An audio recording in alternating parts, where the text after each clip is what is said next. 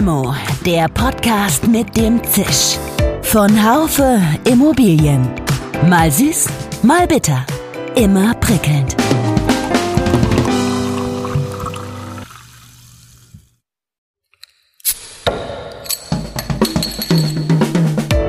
Limo, der Podcast mit dem Zisch. Von Haufe Immobilien. Mal süß, mal bitter. Immer prickelnd. Hallo und herzlich willkommen zur neuen Folge von Limo, dem Podcast von Haufe Immobilien. Es geht aktuell alle Professionals der Branche an.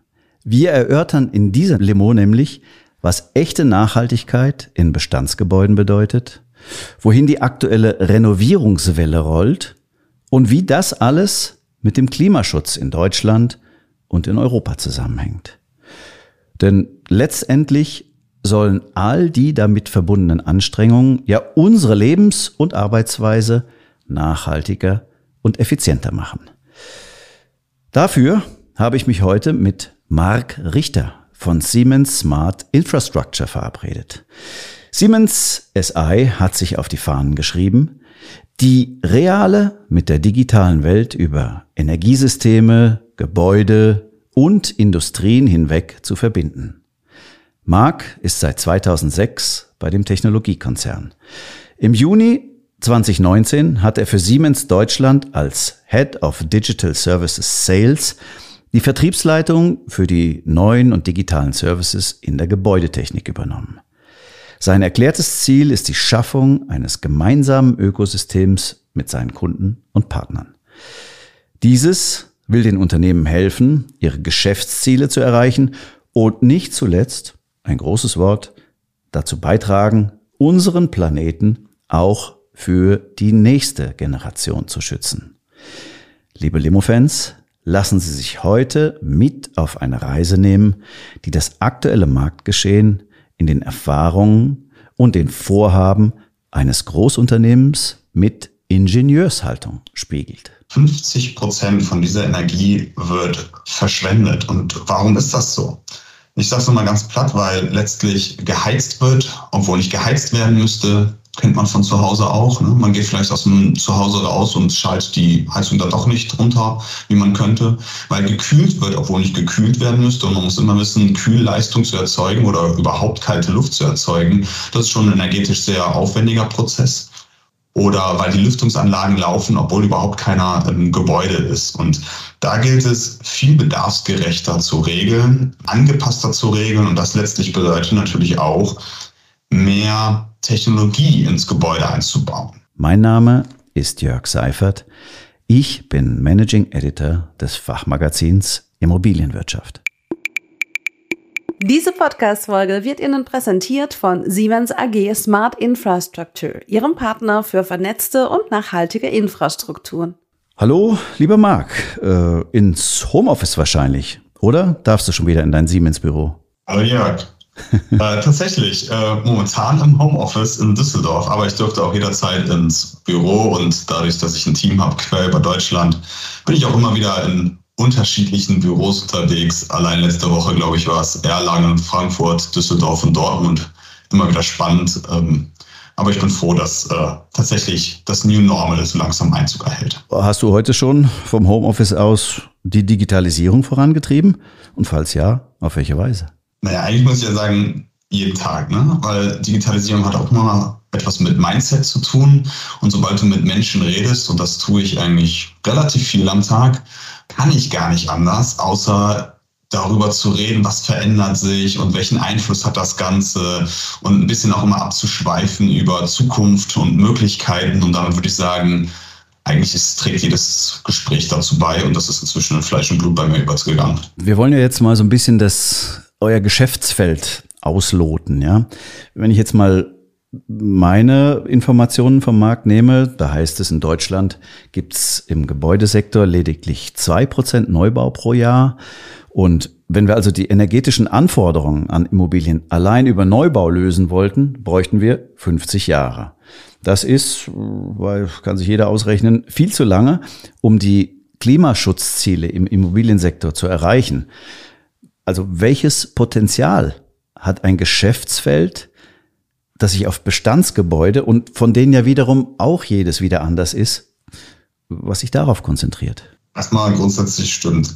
Zwei Prozent, das wäre dann auf 50 Jahre, das ist eine verdammt lange Zeit. Also die Zeit haben wir definitiv nicht. Und auch die Möglichkeit, jetzt alle Gebäude zu sanieren, geht auch nicht. Ne? Immerhin werden die Gebäude benötigt. Die, da wohnen Menschen drin, da arbeiten, leben welche drin. Und die Sache immer so schön, die Gebäude sollen auch immer noch Rendite erwirtschaften. Und ich könnte mir jetzt nicht vorstellen, dass jetzt jemand zu mir kommt und sagt, ah, lieber Marc, Leider musst du jetzt in deine Versicherung oder in deiner Altersvorsorge mal ein bisschen auf Rendite verzichten, so die nächsten Jahre. Wir müssen mal alle Gebäude da im Bestand sanieren. Also von daher, äh, nee, auch die saniert werden können sie nicht.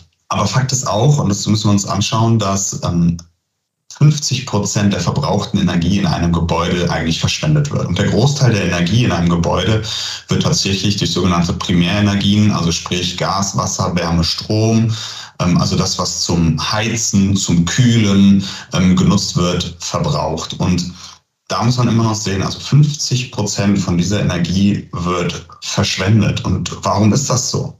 Ich sage es mal ganz platt, weil letztlich geheizt wird, obwohl nicht geheizt werden müsste, kennt man von zu Hause auch. Ne? Man geht vielleicht aus dem Zuhause raus und schaltet die Heizung da doch nicht runter, wie man könnte, weil gekühlt wird, obwohl nicht gekühlt werden müsste. Und man muss immer wissen, Kühlleistung zu erzeugen oder überhaupt kalte Luft zu erzeugen, das ist schon ein energetisch sehr aufwendiger Prozess. Mhm. Oder weil die Lüftungsanlagen laufen, obwohl überhaupt keiner im Gebäude ist. Und da gilt es, viel bedarfsgerechter zu regeln, angepasster zu regeln. Und das letztlich bedeutet natürlich auch, mehr Technologie ins Gebäude einzubauen. Und damit kann man schon einiges ermöglichen. Und in der Vergangenheit war das leider nicht immer so. Also nicht alle Gebäude, die meisten aus der Branche, die wissen das, 70 Prozent leider unserer Gebäude haben keine Gebäudeautomation, keine Gebäuderegelungstechnik wirklich. Und äh, damit könnte man viel effizienter und äh, bedarfsgerechter regeln. Und wenn ich diese habe, dann gilt es natürlich auch diese so zu regeln, dass ich möglichst den Komfort auf dem Maximallevel habe und gleichzeitig natürlich energieeffizient bin, also eben nicht die Lüftungen laufen lasse mitten in der Nacht, obwohl gar keiner im Gebäude ist. Und glaub mir, das erleben wir oft genug. Oder dass geheizt und gekühlt wird gleichzeitig. Auch das ist keine Seltenheit in Gebäuden. Äh, man kriegt es halt nicht mit und bis jetzt hat auch keinen das, das Ganze interessiert und ich glaube, da ändert sich gerade einiges. Du hast gesagt, ja, du hast von der Technologie gesprochen, dass da eine große mm, Reserve auch steckt, ja, wenn 70 Prozent der Gebäude äh, keine Gebäudeautomation haben. Was sind da für dich darüber hinaus die Haupttreiber der aktuellen Renovierungswelle, weil man sieht ja, aller Orten wird was gemacht und so weiter, sind es dann die Einsparungsnotwendigkeiten? Ist es Renditesteigerung oder gar staatliche Förderung? Also meine persönliche Meinung dazu, man muss es ein bisschen auseinandernehmen. Ein wichtiger Aspekt ist natürlich, dass auch die, ich will es mal einfach sagen, die Legislative, also EU oder auch Deutschland festgestellt hat, um CO2-Emissionen zu reduzieren. Und immerhin hat sich die EU selber das Ziel gegeben, ähm, bis 2050 der erste klimaneutrale Kontinent zu sein. Und wir kennen selber auch, ähm, was wir in Deutschland daraus gemacht haben und haben nochmal einen draufgelegt. Und jetzt haben wir sogar mitbekommen, dass manch ein, eine Landesregierung auch nochmal einen drauflegen will. Also das ist schon spannend, was da läuft. Und wenn man sich das mal anschaut, dann ist das, haben die natürlich alle mitbekommen, dass in dem Gebäudesektor 30 Prozent der CO2-Emissionen letztlich ähm, emittiert werden ähm, in Deutschland und dass davon Großteil eben verschwendet wird, weil eben nicht bedarfsgerecht ähm, die Primärenergie eingesetzt wird. Und wenn man sich das so anschaut, dann ist es klar, dass dort natürlich irgendwie ein Hebel angesetzt wird. Der Gesetzgeber sagt, dort kann ich nachsteuern, dort kann ich, die müssen auch einen Beitrag leisten letztlich. Okay, das sind die Notwendigkeiten. Das sind die Notwendigkeiten, mhm. genau. Und wenn ich auf der anderen Seite aber sage, natürlich, da muss ich einen Hebel ansetzen, dann bedeutet es auch gegensätzlich, dass ich natürlich die Leute jetzt nicht allein lassen kann, sondern ich muss da auch letztlich zuschießen und sagen, okay, ihr müsst investieren. Ähm, dann heißt, ich brauche auch Fördermittel dafür. Und das ist natürlich ein Thema, was, was sehr relevant ist.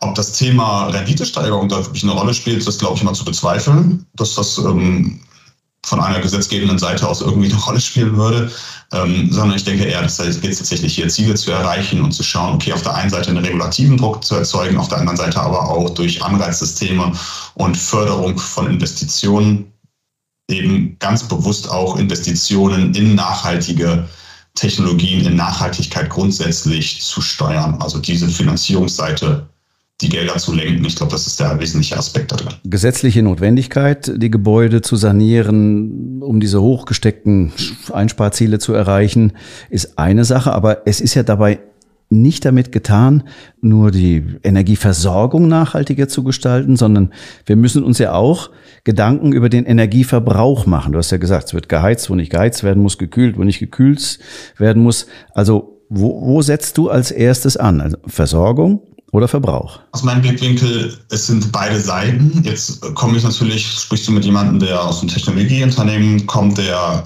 auch noch besonders in der Gebäudetechnik zu Hause ist. Also werde ich natürlich einen besonderen Fokus dort auf den Energieverbrauch legen. Und das sehen wir ja auch, wenn wir gewisse, hm, ich sage mal, Bezugssysteme, Zertifizierungssysteme uns anschauen oder die EU-Taxonomie uns anschauen, dann steht da ganz klar auch drin, dass es hier um eine ganz wichtige Schlüsselkomponente geht. Das heißt, die Kilowattstunden pro Quadratmeter in einem Gebäude. Und damit ist eindeutig der Verbrauch hier gemeint. Also ist das ein Schlüssel zum Erfolg. Wir müssen den Verbrauch reduzieren, senken. Ähm, persönlich denke ich auch, das ist ganz wichtig, weil wir die Energie noch an ganz vielen anderen Stellen benötigen. es kann nicht sein, dass wir auf der anderen Seite immer sagen, wir möchten CO2-neutral werden, wir verbrauchen immer mehr Energie. Das heißt, ich muss auch immer weiter die die, die, wir sagen so schön, die, die, die, ja, die Supply-Seite, ne, also die Erzeugerseite, letztlich ähm, dort immer stärker aufbohren muss, sondern wir müssen sie ja transformieren, umbauen. Also müssen wir auch auf der anderen Seite, weil wir die Energie an anderen Stellen auch sehr dringend brauchen, müssen wir dort auch Einsparungen erzielen. Und das Gleiche findet sich auch heute in diesem Zertifizierungssystem wieder. Das bedeutet, ich kann noch so grün und blau meinen Strom, meine Energie einkaufen ganz relevant ist, wirklich den Energieverbrauch deutlich zu senken. Sozusagen die Kilowattstunde pro Quadratmeter, das ist dann ungefähr so ein, so ein Kennziffer wie, was weiß ich, sechs Liter auf 100 Kilometer oder irgendwie sowas, ja? Also das. Ja, das ist natürlich, ja klar, absolut. Das ist natürlich abhängig, wie man das Gebäude genutzt. Ne? Ja. Was ist das? Das ist natürlich sehr schwierig. Da versucht man Vergleiche anzustellen ich würde es mal so sagen, es ist ein Ansatzpunkt, der jetzt hier gewählt worden ist, an dem man sich mal orientieren kann und es zumindest mal in die richtige Richtung geht. Darüber hinaus erleben wir ja immer weitere Vorgaben der Europäischen Union und auch der Bundesregierung an die Gebäudebetreiber. Wenn man jetzt Facility Management nimmt, äh, da werden aufwendige Nachhaltigkeitsreportings verlangt. Das ist komplex, insbesondere wenn es nicht nur eine Quelle für all die zu berücksichtigenden Daten gibt. Wie schafft denn so ein Immobilienprofessional das im Bestand, sich eine Single Source of Truth, wie es ja so schön heißt auf Englisch, zu erschließen. Ich denke, wir sollten es mal auch diese Begrifflichkeit in, in zwei Teile teilen. Also das eine ist tatsächlich das Thema Reportings und ähm, wenn wir uns das anschauen, dann sehen wir, dass ein Teil der Reports, die gefordert wird, ich sag mal 50 Prozent der Daten, die werden einmalig erhoben. Habe ich einen Fahrradständer? Habe ich einen Wickelraum, einen Ruheraum? Wie ist das Gebäude strukturiert? Wer wohnt da drin? Das sind so, ich sag mal, relativ fixe Daten, viele Daten sogar, die dem Design des Gebäudes unterworfen sind. Ich habe aber auch einen Teil der Daten, und es werden immer mehr, die wiederkehrend erhoben werden müssen. Energieverbrauch, vielleicht nur einmal im Jährlich oder, was wir schon sehen, Heizkostenverordnung und so weiter, alles, was da kommt, noch häufiger. Also wir haben immer mehr Daten, die ich wirklich wiederkehrend, dynamisch, permanent erheben muss. Und das ist natürlich eine Besonderheit, weil bei diesen Daten, ich sag mal, da gibt es eine Reportingsplattform, da müssen die Daten ja irgendwie reinkommen. Und wenn das ein Mensch macht, dann ist das extrem aufwendig. Jetzt gäbe es die Möglichkeit, diese Daten sich jedes Mal neu zu beschaffen. Und jetzt docke ich ich sag mal, jede Plattform selber ziehe ich irgendwo die Daten ab und vielleicht arbeitet dann nicht jeder mit genau den gleichen Daten. Der eine erfasst sie ein bisschen mehr so, der andere erfasst sie ein bisschen mehr anders. Das sind auch gerade Energiedaten, ne, erfasse ich Viertelstunde Werte, nicht Tageswerte, erfasse ich nur Hauptzähler, Unterzähler, da gehen wir natürlich sehr ins Technische rein. Aber es eine, da, da muss man drauf achten. Und da ist, glaube ich, ist sehr wichtig, und da kommen wir zum zweiten Punkt, zum, wir sagen gerne digitalen Gebäudezwilling, dass ich eben eine solche Single Source of Truth, also eine einzige Stelle habe, wo ich diese Daten abgreifen kann. Wo also ich weiß, es arbeiten immer alle mit denselben Daten. Warum muss ich denn jedes Mal die Daten, wenn es doch doch fast immer die gleichen sind, die ich aus dem Gebäude benötige, in viele verschiedene Systeme bringen. Das hat ja auch ein bisschen Cybersecurity-Aspekt. Können wir nachher gerne nochmal drüber reden. Aber an der Stelle, da würde ich sagen, okay, macht es nicht viel mehr Sinn, diese, diese Daten einmalig zu erfassen, einmal abzulegen und dann docken quasi alle anderen Systeme dort an und arbeiten letztlich auch mit denselben Daten und die sind auch dann noch vergleichbar miteinander. Und ich glaube, das ist ein ganz wichtiger Aspekt, auf den der immer mehr in Berücksichtigung kommen sollte. Ähm, nicht nur die Sensoriken im Gebäude zu berücksichtigen, sondern auch die Datenquelle, wo die denn hinlaufen und wo die für all die Reporting-Plattformen und all die anderen Anwendungsfälle, die ich mit diesen Daten dann noch machen kann, wo ich mir die dann eben abholen kann. Mhm. Ich meine, ist ja interessant, ja, was du sagst vom BIM, Building Information Modeling und digitaler Zwilling, was da heutzutage alles geht. Äh, ich meine, die Frage ist dann immer, was passiert mit den Daten, wenn das Gebäude weiterverkauft wird oder einen anderen Mieter hat oder, oder wie auch immer, muss man äh, da vielleicht auch nochmal äh, betrachten. Aber wie geht ihr davor? Wie geht Siemens Smart Infrastructure davor? Was brauchst bei den Gebäuden, also wenn man jetzt mal diese Zweiteilung oder fast eine Dreiteilung, die du da gemacht hast, zugrunde legt, wie können denn Daten zum Schlüssel des Erfolgs werden für die Gebäudebetreiber? Also ich würde sagen, mal so herum angefangen. Manchmal braucht es gar nicht viel. Ja, umso mehr Daten ich habe, umso besser natürlich. Das Besondere in der Gebäudetechnologie ist, dass ich schon immer Daten benötigt habe, um überhaupt die Gebäudeautomation, Gebäudetechnik betreiben zu können. Also ich habe immer Zutrittssysteme irgendwie, ich habe eine Brandmeldeanlage. Ich habe aber vor allem eine Gebäudeautomation, wenn ich sie denn dann habe, die Daten austauscht. Also von einem Temperatursensor in einem Raum irgendwohin diese Daten liefert und damit wird dort gearbeitet, damit wird also die Heizung geregelt, die Lüftung geregelt, wie auch immer. Das habe ich mit Außentemperatur. Ich habe also sehr viele Daten im Gebäude schon vorhanden. Und diese müssen verfügbar gemacht werden. Manchmal habe ich, das haben wir vorher schon angedeutet, aber Gebäude, die haben so etwas nicht, komme ich an die Daten nicht dran. Und da kann ich auch mit einfachen Daten, mit Energiedaten beginnen. Wir nennen das beispielsweise ähm, bei uns Consumption Pattern Analyzer, also Energiedaten, da kann ich schon Muster drin erkennen. Und jetzt ist es jetzt so, dass ich sage, naja, warum muss ich denn jedes Mal einmal im Jahr eigentlich feststellen, wenn ich dann mal wieder meinen Strom ablese, mein Gas ablese, vielleicht auch halbjährlich oder vierteljährlich das mache und dann feststellen muss, oh, schon wieder keine Einsparung erzielt. Oder noch schlimmer, oh, schon wieder 10% mehr verbraucht als letztes Jahr. Warum? Und dann weiß ich gar nicht, war es eigentlich ein warmes oder ein kaltes Jahr? Also war es eigentlich gerechtfertigt, dass ich tatsächlich mehr Heizenergie benötigt habe? Oder vielleicht noch anders, hat sich das Verhalten verändert? Und wenn ja, warum? Und dann fange ich an, diese Fragen zu stellen. Viel einfacher wäre es ja genau in dem Zeitpunkt, wo das passiert, dort dann eingreifen zu können. Und genau dafür gibt es smarte Technologien, äh, selbstlernende Algorithmus, die eben feststellen, es gibt gewisse Muster im Gebäude. Ich verbrauche also montags morgens anders Energie als donnerstags nachmittags und erst recht als freitags oder am Wochenende. Mhm. Und dieses System ist selbstlernend, passt sich immer dem Verbrauch und den Nutzungsbedingungen an, aber gibt mir sofort einen Hinweis, wenn etwas aus dem Ruder läuft und nicht stimmt. Und dann kann ich sofort reagieren. Da merke ich also, ich brauche nur die Basis, die Energiedaten. Und die habe ich fast immer im Gebäude oder die kann man zumindest zugänglich machen. Um das Ganze jetzt zu analysieren, und äh, es zu visualisieren, da braucht man ja also ein bestimmtes Reporting-System. Ihr seid ja international unterwegs auch. Da gibt's internationale Vorschriften, es gibt lokale Vorschriften. Äh, da ist wahrscheinlich das Internet of Things die Lösung um die alle zusammenzuführen. Aber ich frage mich immer, auf welcher der vielen Plattformen geschieht das eigentlich? Ja, spannend. Das war auch so der erste Gedanke, als ich dann so richtig eingestiegen bin in die Digitalisierung, so 2016, als ich so die ersten ja, Schritte damit gemacht habe, persönlich, habe ich auch gemeint, ah, da gibt es diese eine Plattform, ne? das macht total viel Sinn, da müssen alle Daten hin.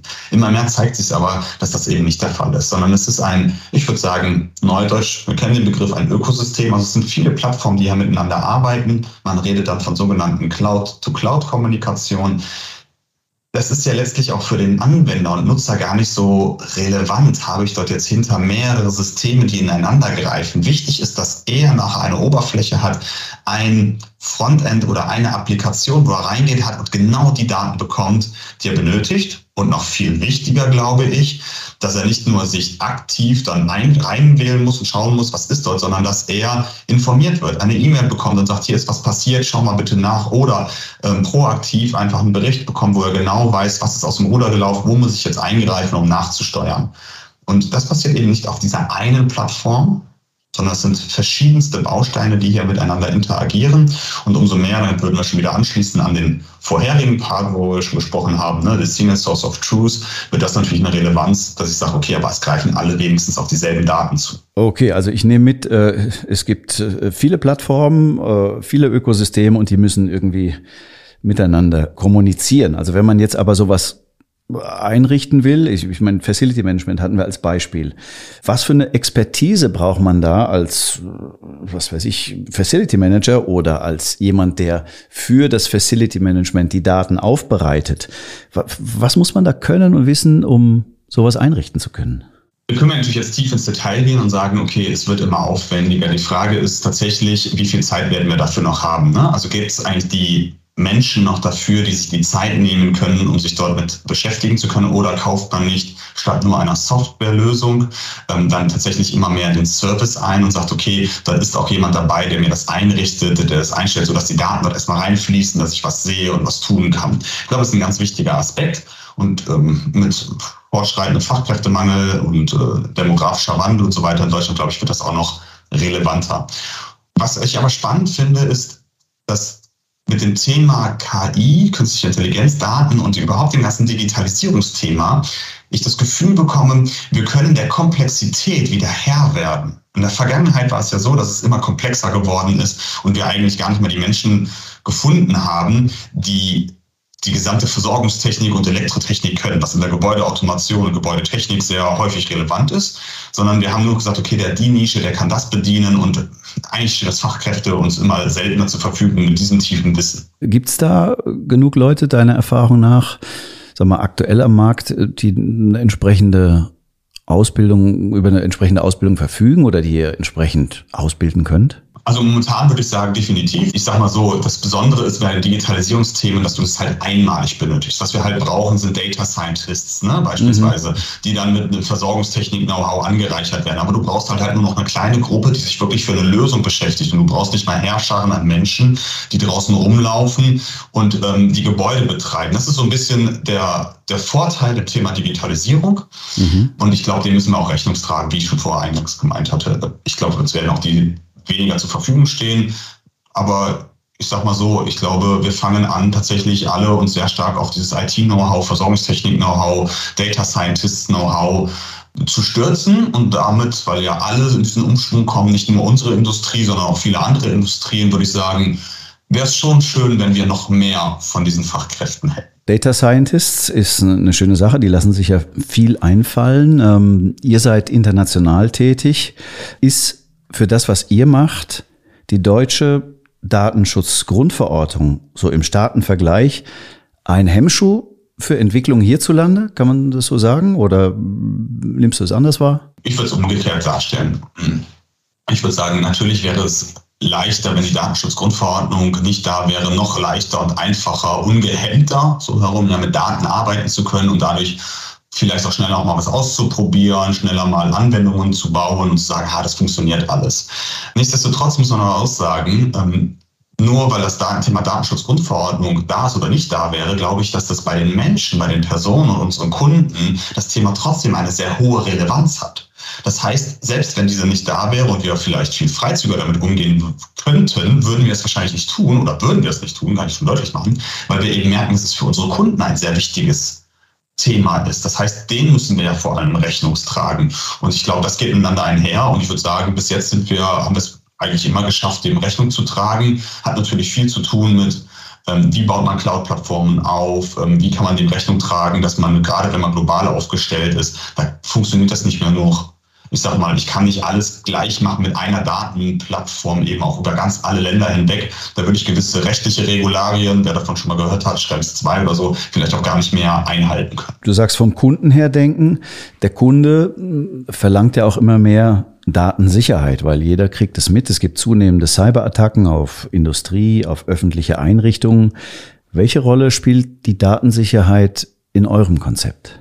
Eine maximale. Das kann ich schon mal so viel sagen. Also der Konzern selbst hat sich ähm, gesagt, ähm, dass sie dem Cybersecurity einen ganz, ganz besonderen Schwerpunkt geben. Deswegen haben wir auch ähm, eigene Organisationseinheiten gegründet, die sich quer in die gesamte Siemens-Strukturen verankern, um diesem Rechnung zu tragen. Von Entwicklung von Produkten bis hoch nachher zur Anwendung, bis beim Kunden, wenn wir eine Lösung ausrollen, also querbeet. Wir haben uns selbst, ähm, wir sind ja auch Mitglied der Charter of Trust und sagen eigentlich, das Thema Cyber Security hat wirklich maximalen Stellenwert. Das sieht man auch ähm, in, den, in den Plattformen. Die relevanten Plattformen für uns sind alle ISO 27001 zertifiziert, also sprich einem der höchsten Zertifizierungen, die du für Datensicherheit kriegen kannst. Und dann sind wir auch noch, haben wir extra Spezialisten eingestellt und ausgebildet, die sich dann beim Kunden auch nochmal ganz besonders mit den Kundenanforderungen auseinandersetzen, um wirklich hier auch dem komplett Rechnung zu tragen. Das muss man wirklich so sagen.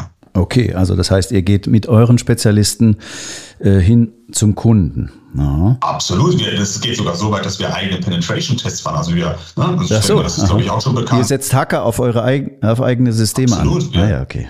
Absolut, genau. Und dann zertifizieren wir das Ganze sogar noch bei dem Kunden selber, weil das ist ja immer noch eine, ein Unterschied, ne? ob das das System an sich ist, was mal da ist, was entwickelt worden ist, das Produkt. Und dann ist es natürlich so, aber wenn es beim Kunden zur Anwendung siehst, dann hast du ja noch mal ganz andere Datenströme, dann hast du irgendwo Netzwerkverbindungen und das sind dann wieder potenzielle Angriffe und auch diese Möglichkeiten gibt es, dort dann tatsächlich sich dem auch zu widmen und zu sagen, naja, wie sieht das Ganze denn im Kundenumfeld dann aus am Ende? Alle in der Branche reden zurzeit von den ESG-Anforderungen, also also was im Environmental, Social und Governmental Bereich ähm, an Konformität gefordert ist, was für Taxonomievorschriften erfüllt werden müssen von den Gebäuden und den Quartieren und den äh, Gewerbetreibenden und so weiter.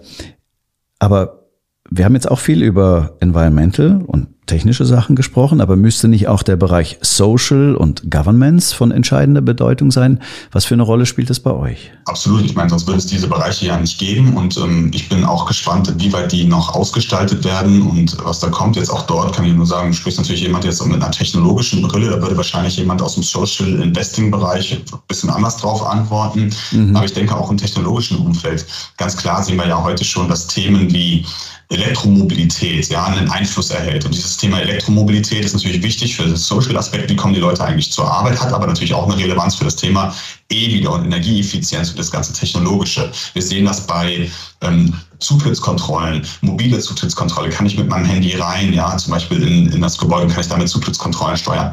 Ähm, ist genauso eine, ein relevanter Punkt, der sich im S wiederfindet, immer mal wieder. Das Thema Nutzerkomfort, wie wohl fühlt sich eigentlich jemand, hat dort eine Relevanz. Und ich glaube, dort wird es immer mehr geben, auch dynamische Daten, auch dort wieder geben, die permanent erfasst werden müssen, um eben zu sagen, kann man eigentlich diesen wie, wie sichert man eigentlich dieses S ab? Und dann haben wir natürlich das Thema Governance. Ich persönlich glaube aber, dass das Thema E eine große Relevanz behalten wird, weil natürlich das Thema CO2-Neutralität, Klimaneutralität, das hat natürlich einen ganz, ganz hohen Stellenwert, wie wir schon gesprochen haben, und das, dem nähere ich mich natürlich über das E deutlich mehr als über das ES und G, mhm. ähm, so dass ich sage, ich glaube, das wird immer eine, ein ganz, ganz wichtiger Part bleiben wird, ja werden, aber ja, wir sehen auch, ich und ich bin gespannt, wie ich schon meinte, was beim Mess noch so kommen wird. Genau, gucken wir mal, ob es vielleicht irgendwie, was weiß ich, eine, eine Well-Being-Kennziffer gibt oder einen Index dafür auch oder so. Ich bin mal gespannt, was da sich noch. Und vor allem, wie er erhoben wird. Ne? Also ja, welche genau. KPIs werden dann wie erhoben? Und da bin ich auch gespannt, was, also ich meine, wir haben heute schon mit dem Thema Indoor-Navigation und Apps, die immer mehr Einfluss halten, Quartiers-App oder auch äh, Smart Workplace-Apps und so weiter, haben wir natürlich auch schon Elemente an der Hand, mit denen ich auch ganz anders Daten erfassen kann, mit dem ich dann vielleicht KPIs im S wirklich auch unterlegen kann, untersetzen kann. Mhm. Spannende Entwicklung. Genau. Ich meine, das Ganze, was wir jetzt geschildert haben, findet äh, eben alles auch in dem Bestand äh, statt und äh, die werden nach, der Bestand wird nachgerüstet und so weiter. Jetzt hätte ich aber für unsere Limo-Hörer zum Schluss auch nochmal gerne von dir zwei, drei Gedanken zum Neubau. Also inwiefern muss ich denn dort Planung, Bau und Betrieb, also die, die gesamte Bandbreite, der gesamte Lebenszyklus umstellen? Was sind da die Trends und Herausforderungen? Also ich glaube, das klar ist, dass das auch eine Relevanz hat im Neubau. Wir sagen immer so schön, ein Gebäude, was heute gebaut wird, muss IoT-ready sein, muss zukunftsfähig sein, auch auf der technologischen Seite. Wir wissen, wie aufwendig, schon über die letzten Jahre, wie aufwendig es ist, eigentlich gewisse Hardware nachzurüsten in einem Gebäude. Also sagen wir, es sind auch gewisse Dinge zu achten, damit dieses Gebäude auch ohne weiteres zukunftsfähig bleibt und ich das heute darauf achte, dass ich auch wirklich die richtige Hardware einbaue. Spannend ist aber auch, neben diesem Aspekt ist, naja, wir haben schon gemerkt, es geht immer mehr um auch Digitalisierung und Cloud-Lösungen. Das geht ja mit einher. Und wenn ich über Cloud-Lösungen spreche, dann bedeutet das auch monatliche Gebühren. Also eine Cloud, das hat immer irgendwelche monatlichen Gebühren. Wir reden dann von sogenannten Software-as-a-Service-Fees und Gebühren. Und das bedeutet ja, dass dieser Part immer relevanter wird. Und da muss man sich überlegen, was gehört denn zum Gebäude dazu? Ist es wirklich nur die Hardware und dann kommt alles andere, muss dann irgendwie nachher sich einen Mieter überlegen oder einen Betreiber oder das kriegt der Facility Manager oder ist es Teil des Eigentümers und der hat beispielsweise schon so eine Single Source of Truth, ähm, also die Daten, die laufen schon mal in eine Plattform und dann nachher kann ich zum Beispiel ein Geschäftsmodell daraus bauen, dass ich sage, naja, je nachdem, was der Nutzer dann haben will, verkaufe ich ihm zusätzliche Services. Ja schon ein spannender Gedanke. Ne? Das könnte so ein bisschen adaptiert werden, auch wie in der Automobilindustrie. Das haben wir ja auch mitbekommen. Immer mehr Autos kommen auf den Markt, die sind eigentlich schon vollständig ausgestattet und ich kann mir dann nachher über Einwurf kleiner Münzen ähm, sagen, möchte ich jetzt ein großes Navigationsgerät oder möchte ich eigentlich ein kleines Navigationsgerät, möchte ich eigentlich, ne, was ich früher hardware-seitig wirklich mehr auswählen musste in meiner Konfiguration, wird es heute software-seitig gemacht. Ist das vielleicht eine Funktionalität, die auch im Gebäude Einzug halten wird? Können daraus ganz neue Geschäftsmodelle auch für Eigentümer, Asset Manager entstehen?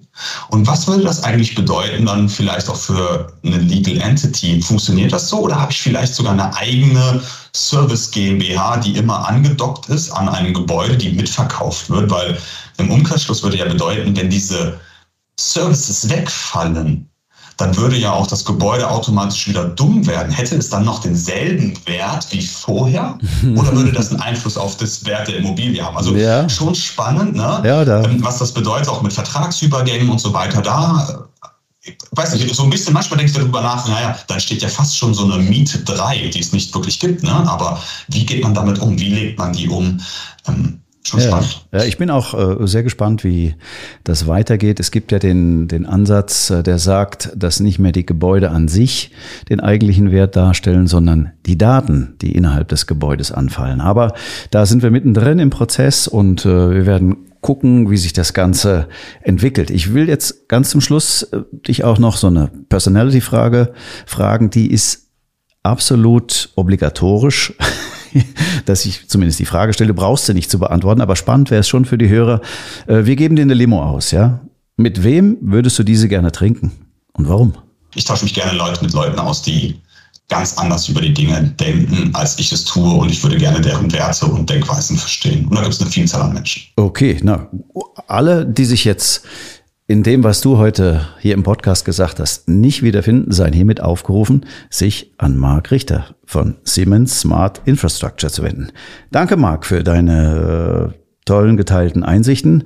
Ja, und äh, mach's gut. Vielen Dank, dass ich da sein durfte. Das war Limo, der Podcast von Haufe Immobilien mit Marc Richter. Marc ist ja, wie wir gemerkt haben, an sehr einflussreicher Stelle der Branchendigitalisierung tätig. Und wenn ich das nochmal so Revue passieren lasse, da war viel Spannendes dabei. Herausheben will ich mal Folgendes. Also ein Gebäude muss IoT-ready sein. Auch ein neues Wort, finde ich klasse. Ich kannte bislang nur Transaction Ready oder sowas, ja.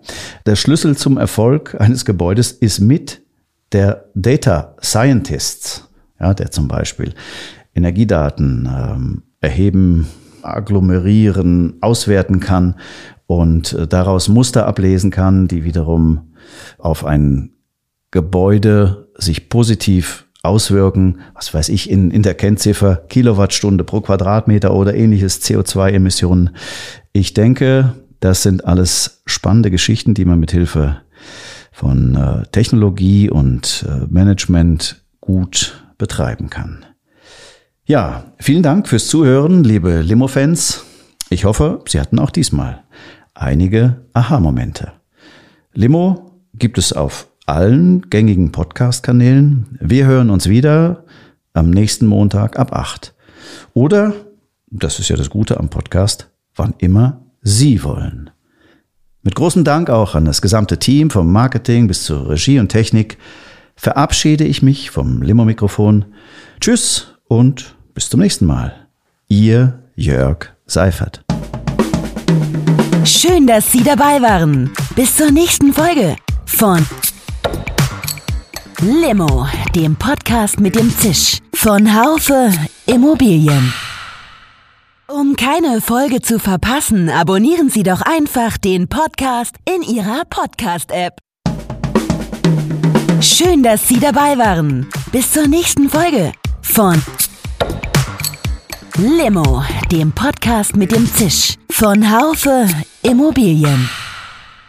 Um keine Folge zu verpassen, abonnieren Sie doch einfach den Podcast in Ihrer Podcast-App.